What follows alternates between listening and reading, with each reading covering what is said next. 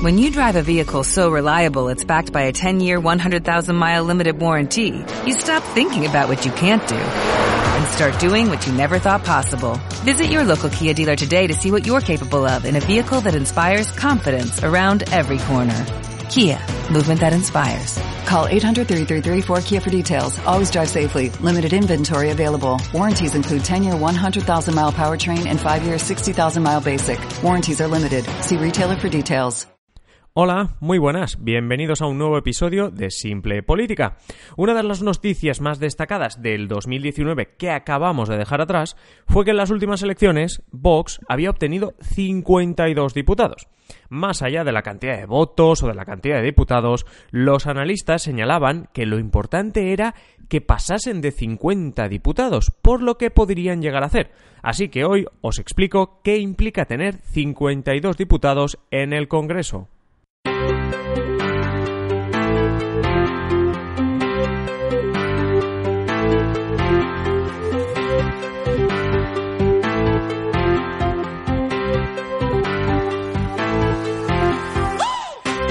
Esto es Simple Política, el podcast que trata de simplificar y traducir todos esos conceptos, estrategias y temas que están presentes cada día en los medios y que nos gustaría entender mejor.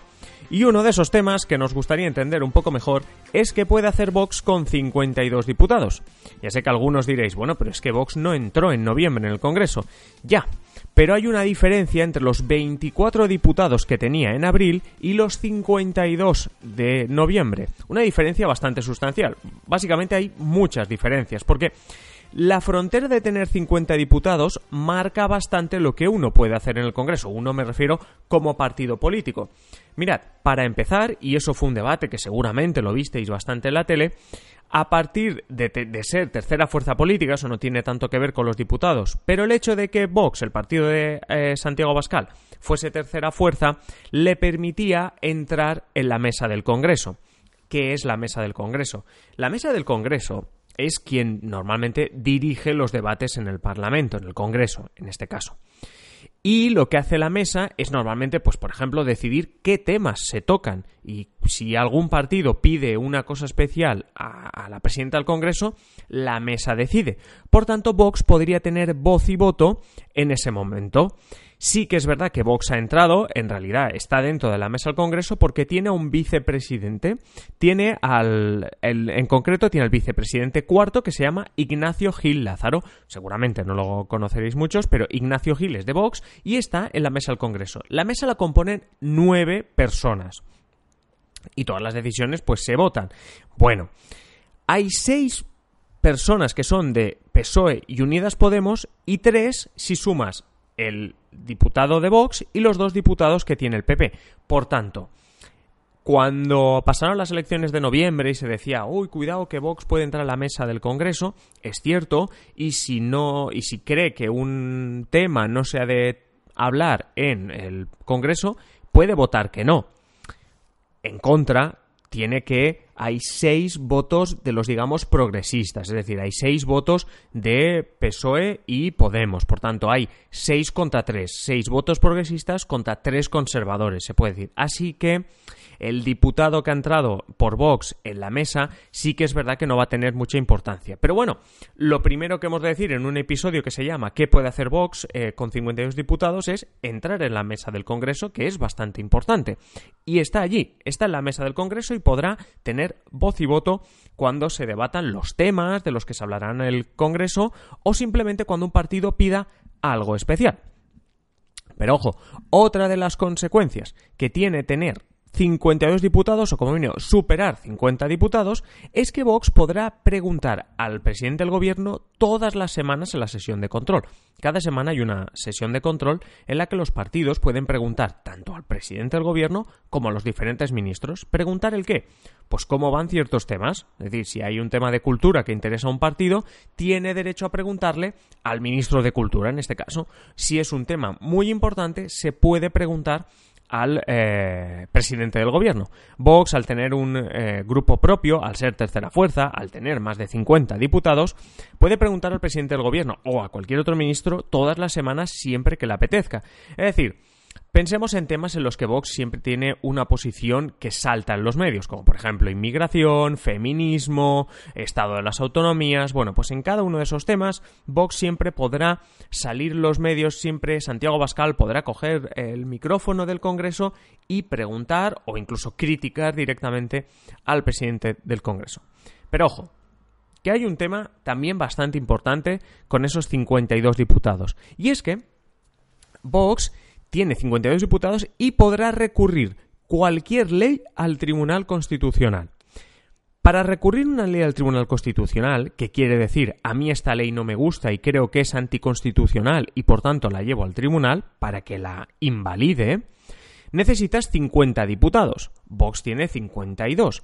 Por tanto, todas esas leyes de los temas que estábamos comentando antes, inmigración, feminismo, Estado de las autonomías, eh, cualquier tema que penséis que Vox tiene una posición siempre diferente al resto, por decirlo de alguna manera, podrá recurrir la ley al Tribunal Constitucional. Dos apuntes. Uno, eso no quiere decir que el Constitucional tumbe la ley. Apunte número dos, el Tribunal Constitucional no decide de un día para otro, se toma su tiempo. Por tanto, que Vox eh, lleve al Constitucional una ley no quiere decir que mañana el Constitucional diga algo. Pueden pasar meses o incluso años, pero es bueno tenerlo apuntado y saberlo, que Vox ahora puede recurrir cualquier ley al Constitucional y ya os digo yo que lo vais a oír más de, más de una vez. Por supuesto, si tienes más de 50 diputados, otro elemento que tienes derecho a hacer es el de presentar cualquier propuesta de ley. Es decir, Vox va a poder intervenir tanto en los debates de leyes que presente el gobierno, como también va a poder hacer sus propias propuestas. Por tanto, Vox va a tener un papel todavía más relevante del que tenía antes con 24 diputados a la hora de pensar en hacer leyes, de propuestas de ley, criticar o, o poner trabas a las leyes que presente el gobierno o otros partidos, etc. Es decir, Vox también tendrá un papel más importante cuando se trata de eso, de hacer leyes. Además, la última característica que os quiero comentar de qué puede hacer Vox con más de 50 diputados es una bastante importante. Sabéis, lo hemos repasado, por ejemplo, en el episodio de, de, de ayer, en el que repasábamos años clave, que Pedro Sánchez llegó a la presidencia del gobierno con una moción de censura. Pedro Sánchez ganó una moción de censura a Mariano Rajoy. Pues bien, para presentar una moción de censura, no, no, digo ganarla, para poder presentarla, el Congreso te pide que 35 diputados estén de acuerdo, firmen esa moción de censura. Para presentarla, ¿eh? no digo ganarla, pero para presentarla solo necesitas 35 diputados. Pues bien, en abril Vox tenía 24, por tanto no podía presentar una moción de censura. Ahora, Vox tiene 52 diputados, por tanto sí puede presentar una moción de censura al gobierno. Y vosotros diréis, bueno, puede presentarla, pero eso no quiere decir que la gane. Bueno, si repasáis algunos de nuestros episodios, como por ejemplo el que comentábamos de ayer, en el que hablábamos de la investidura de Pedro, perdón, de eh, la moción de censura de Pedro Sánchez que ganó a Mariano Rajoy, además de, otros que también hemos, hemos visto, como por ejemplo en el episodio 1 que hablamos de cómo se traducen los votos en escaños, o el, eh, o el impeachment de, de Donald Trump en el episodio 4, os daréis cuenta que, por ejemplo, solo en el Congreso español se han presentado cuatro mociones de censura, tres fracasaron, y que en parlamentos autonómicos pues alrededor de un 15-20% han triunfado y un 80% han fracasado. Es decir, ya hemos dicho en otros episodios que muchas veces se presenta una moción de censura aun sabiendo que fracasarás simplemente, primero, por el reconocimiento mediático, es decir, por todos los minutos de, de medios de comunicación que vas a ganar, y también porque es una plataforma perfecta para criticar duro al gobierno de turno. Le pides una moción de censura que aunque sepas que vas a perder y el gobierno sabe que va a ganar, tú le estás manchando un poco durante unos días o semanas, pues la imagen. Bueno, pues de eso se trata ahora. Vox, siempre que quiera, bueno, no, siempre que quiera no. Es decir, la moción de censura solo la puedes presentar una vez al año. Un partido, un gobierno solo puede recibir una moción de censura al año. No puedes estar cada dos días presentando una moción de censura. Pero Vox lo podrá hacer. Es decir, en los años que queden de legislatura, Vox podría presentar una moción de censura o varias. Esa sería una de las últimas características que quería, que quería comentaros. Y es que, como veis, con 52 diputados se pueden hacer muchas cosas. Sobre todo, una de las conclusiones es que con 52 diputados tú puedes legislar, pensar propuestas de ley, ayudar al gobierno a aprobar ciertas cosas, pero también lo que puedes hacer es entorpecer el día a día de la política. Esa es la principal conclusión de tener 52 diputados o de qué puede hacer Vox con 52 diputados. Por un lado, puede, tiene derecho a legislar, presentar leyes, preguntar al gobierno, es decir, pedir responsabilidades al gobierno y, bueno y coger el mandato que le han dado los ciudadanos por otro si se lo propone puede entorpecer bastante el día a día y hasta llevar al constitucional aquellas leyes con las que no esté de acuerdo y este es el episodio de hoy. Espero haber aclarado, como siempre, dudas, en este caso, sobre qué puede hacer Vox con esos 52 diputados. Espero haber simplificado un poco todo lo que veis en los medios cuando se habla de Vox y todo lo que puede pasar o lo que pueden hacer. Al final, no es más que un partido político, eso sí, un partido político que ahora mismo tiene la fuerza para llamar aún más la atención y entorpecer todo aquello que no le guste de lo que esté pasando en el Congreso. Si el episodio de hoy os ha gustado, por favor, como siempre, valoración de 5 estrellas en Apple Podcast, comentar eh, en ebooks, en mis redes sociales, que ya sabéis que las tenéis en la descripción, para que me hagáis llegar vuestras dudas, sugerencias de temas, etcétera. Os pido también que compartáis este episodio, si os ha gustado, pues con los amigos, en redes sociales. Cuanta más gente conozca Simple Política, pues mucho mejor, mejor nos lo pasaremos y más comentarios y sugerencias tendremos.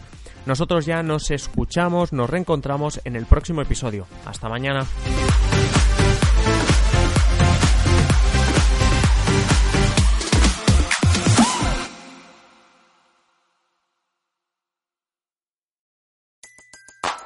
Everybody in your crew identifies as either Big Mac Burger, McNuggets, or McCrispy Sandwich. But you're the filet fish Sandwich all day. That crispy fish, that savory tartar sauce, that melty cheese, that pillowy bun. Yeah, you get it. Every time. And if you love the filet of fish, right now you can catch two of the classics you love for just $6. Limited time only. Price and participation may vary. Cannot be combined with any other offer. Single item at regular price. Ba-da-ba-ba-ba.